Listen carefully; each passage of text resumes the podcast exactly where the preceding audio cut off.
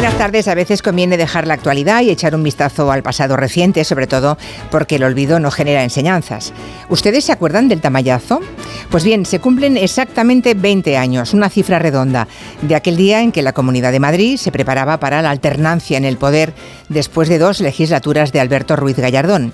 Las elecciones habían dado mayoría absoluta a la suma de PSOE e Izquierda Unida y ambas acordaron investir como presidente a Rafael Simancas. Pero eso nunca ocurrió, como todos recordamos, porque llegó el famoso tamallazo.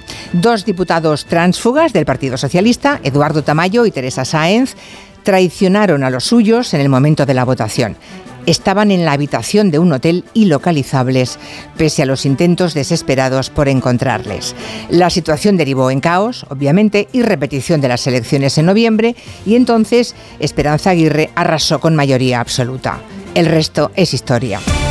Dos décadas después, poco se sabe aún de cómo se cocinó aquel caso, un escándalo que subvirtió la voluntad popular sin ninguna consecuencia para los autores. ¿Por qué la justicia no investigó el caso?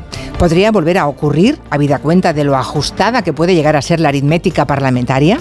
Tenemos muy reciente lo ocurrido en la votación de la reforma laboral y los votos de los diputados navarros que se saltaron las indicaciones de su partido, de UPN. Hoy en el gabinete recordamos qué ocurrió hace 20 años y los interrogantes que han quedado sin resolver con Julián Casanova, Elisa Beni y Julio Leonard.